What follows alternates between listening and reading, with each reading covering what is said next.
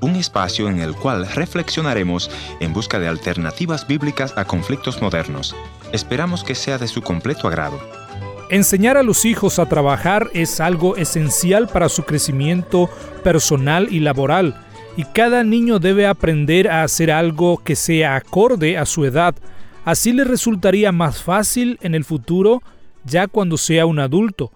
Pero no olvidemos que nuestros hijos deben de estudiar.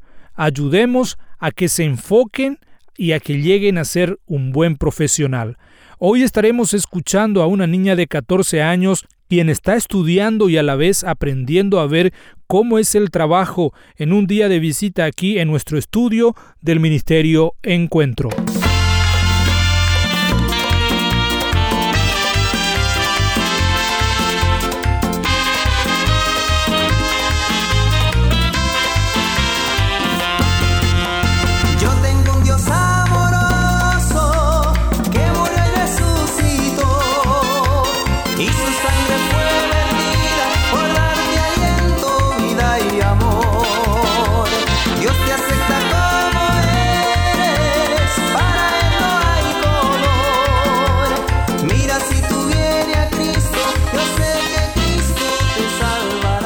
Bienvenidos al encuentro de hoy, soy su amigo Heriberto Ayala y me gustaría recordarles nuestra dirección en internet www.encuentro.ca.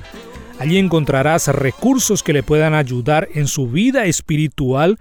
Además podrás encontrar nuestros contactos si desean comunicarse con nosotros. Ya está con nosotros aquí en nuestro estudio nuestra invitada de hoy. Bienvenida aquí al programa y por favor preséntate a los oyentes. Sí, gracias. Mi nombre es Anelia Ayala y yo tengo 14 años y estoy en el noveno grado. Me gustaría que nos explique cómo es el estudio, cómo es la escuela donde vas a estudiar y, y, por sobre todo también que nos hable un poco acerca de la visita que nos está haciendo aquí en el Ministerio Encuentro, que los estudiantes que están haciendo hoy visitar los trabajos de los padres o los lugares de trabajos para conocer de cerca las actividades de los padres. Háblanos, Aneli, acerca de esto. Sí, yo me voy en, una escuela muy grande, una escuela pública que tiene casi 2.000 estudiantes y en esa escuela estudiamos todas las prácticas como matemática, clases de inglés, todas esas otras cosas. Y para los niños más grandes tienen clases de profesiones, sus nombres son majors. ¿Por qué nosotros nos vamos a los trabajos de nuestros padres? Porque ellos quieren que los niños vean cómo los trabajos funcionan, para que ellos vean para ellos en el futuro qué van a hacer con sus vidas. Entonces, ya.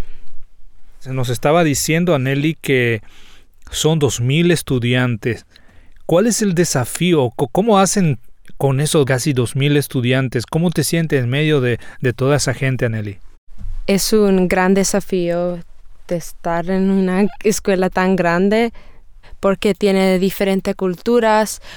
Como yo, casi todas mis amigas son de diferentes culturas, como tengo filipino, tengo de India, tengo de España también un poco. Entonces, para mí es un gran desafío de poder conocer todas esas diferentes culturas y toda diferente gente. Y con toda esa diferencia, cada estudiante se va con el mismo propósito de estudiar y aprender. El otro desafío para mí personalmente es poder conocer a toda esa diferente gente de diferentes culturas que solo ibas a poder hacer si te ibas de un país a un otro país. ¿Qué recuerdo tenés sobre el tiempo de estudio, principalmente en medio de la pandemia, donde se cerraron todas las escuelas también? Y, bueno, los profesores dijeron, ahora ustedes tienen que quedarse en casa, tienen que aprender desde casa. ¿Te recuerda de ese momento y cuál fue tu sentimiento ante toda esa situación? Para mí era un tiempo muy difícil, no podía concentrarme en mis estudios porque tenía muchas hermanas en mi casa, en la casa que corrían, jugaban, gritaban y no podía eh, concentrar. Para otros niños era una diferente historia y para mí también era muy difícil porque soy una persona que le gusta ir a la escuela, le gusta estar con amigas, pero no podía hacer todas esas actividades de COVID en casa. Para mí también es más fácil estar en la clase aprendiendo con los profesores, las profesoras, porque puedo preguntar preguntas rápidamente y no tengo que hacer como un, un email o otro medio electrónicamente.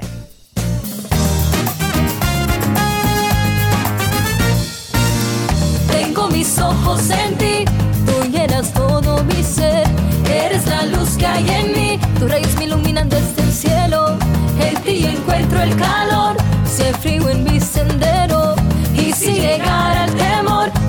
tú eres mi consuelo, mi vida tiene color, desde que tengo tu amor, si busco alrededor,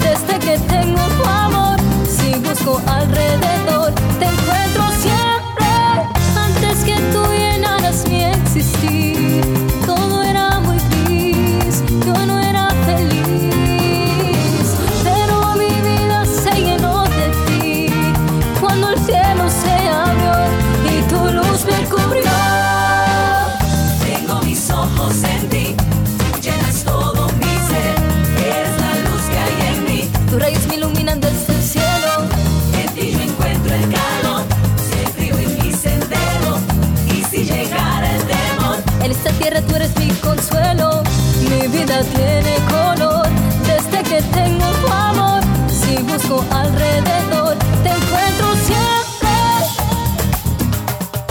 Continuamos compartiendo con ustedes el programa Encuentro. Hoy estamos conversando con Aneli, nos estaba hablando sobre las actividades escolares. Es una niña de 14 años con quien estamos conversando, que nos visita aquí en el estudio de Encuentro. Y ahora nos gustaría conversar con ella sobre su relación con Jesús. Aneli nos decía, fuera de micrófono, que, que naciste en un hogar cristiano y bueno, ¿cómo es nacer en un hogar cristiano? ¿Cómo se siente una persona? Cuéntenos. Para mí es un gran privilegio de nacer en un hogar cristiano porque yo sé que hay mucha gente que no tienen ese privilegio. Nacer en, una, en un hogar cristiano no te hace un cristiano automáticamente, pero te ayuda para que empieces de ser uno. Además te da buena enseñanza sobre Dios y una seguridad para nuestra vida espiritual. Cuéntenos, ¿cuál fue un recuerdo donde viste la mano de Dios obrar en tu vida o en tu familia? Para mí yo no vi tantas obras en mi vida, pero eso es porque yo solo tengo 14 años. Tengo una vida por delante. Pero yo vi eh, Dios obrar en, en, las vidas de mucha otra gente, de gente que estaban muy enferma y Él sanó. Después de que gente se juntaron y oraban y oraban para esta, gente, para esta persona y Él sanó. Un recuerdo que tengo cuando tenía aproximadamente tres o cuatro años, tuve una caída y un palo entró en mi espalda y el doctor pensó que podría agujerear mi pulmón, pero Dios dijo que no. Y gracias a él todo salió bien. Siento su presencia cerca de mí. Siento que mi alma se estremece así. Corazón palpita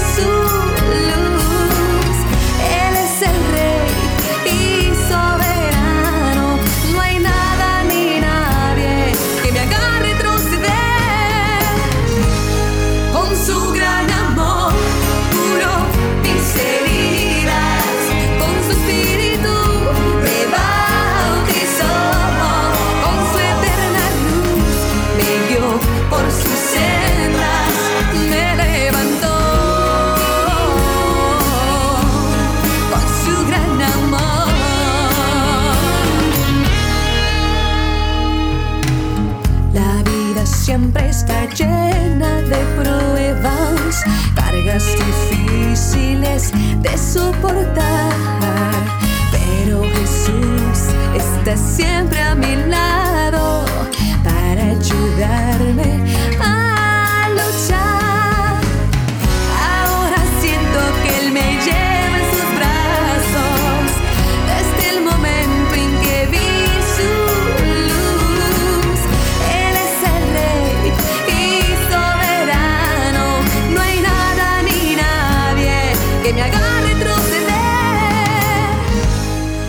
Cuéntenos, escuchando esta experiencia y, sabiendo de que tuviste el privilegio de nacer en un hogar cristiano, ¿quién es Jesús para ti? Para mí Jesús es como un amigo o un padre porque Él estaba ahí conmigo en todas esas diferentes partes de mi vida.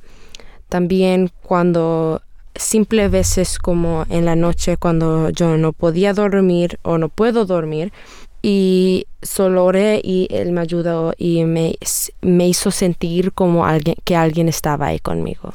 Además, Él es mi Salvador y murió por mí y está preparando una vida eterna para mí. ¿Qué le dirías a los oyentes, especialmente a aquellos que son de tu edad, un mensaje de esperanza para todos ellos? Sí, para que no le no piensan que ustedes tienen todo control en de tu vida. Déjale a Dios que él agarre todo control, porque no va a funcionar bien para vos si tratas de hacer todo solo o sola. Si necesitas ayuda, pregúntale a Dios, él te va a escuchar y él te va a ayudar. Bien, muchísimas gracias. Entonces de esta manera conversábamos con Aneli, una estudiante de un colegio aquí eh, en la provincia de Manitoba, Canadá, donde está sentada nuestra oficina del Ministerio Internacional Encuentro y nuestro estudio y nos visitaba aquí para conversar con nosotros y también presenciar todo el trabajo, las actividades que estamos realizando aquí en el ministerio. Muchas gracias a ustedes oyentes por compartir con nosotros esta audición. Que Dios les bendiga y hasta nuestra próxima edición del programa Encuentro.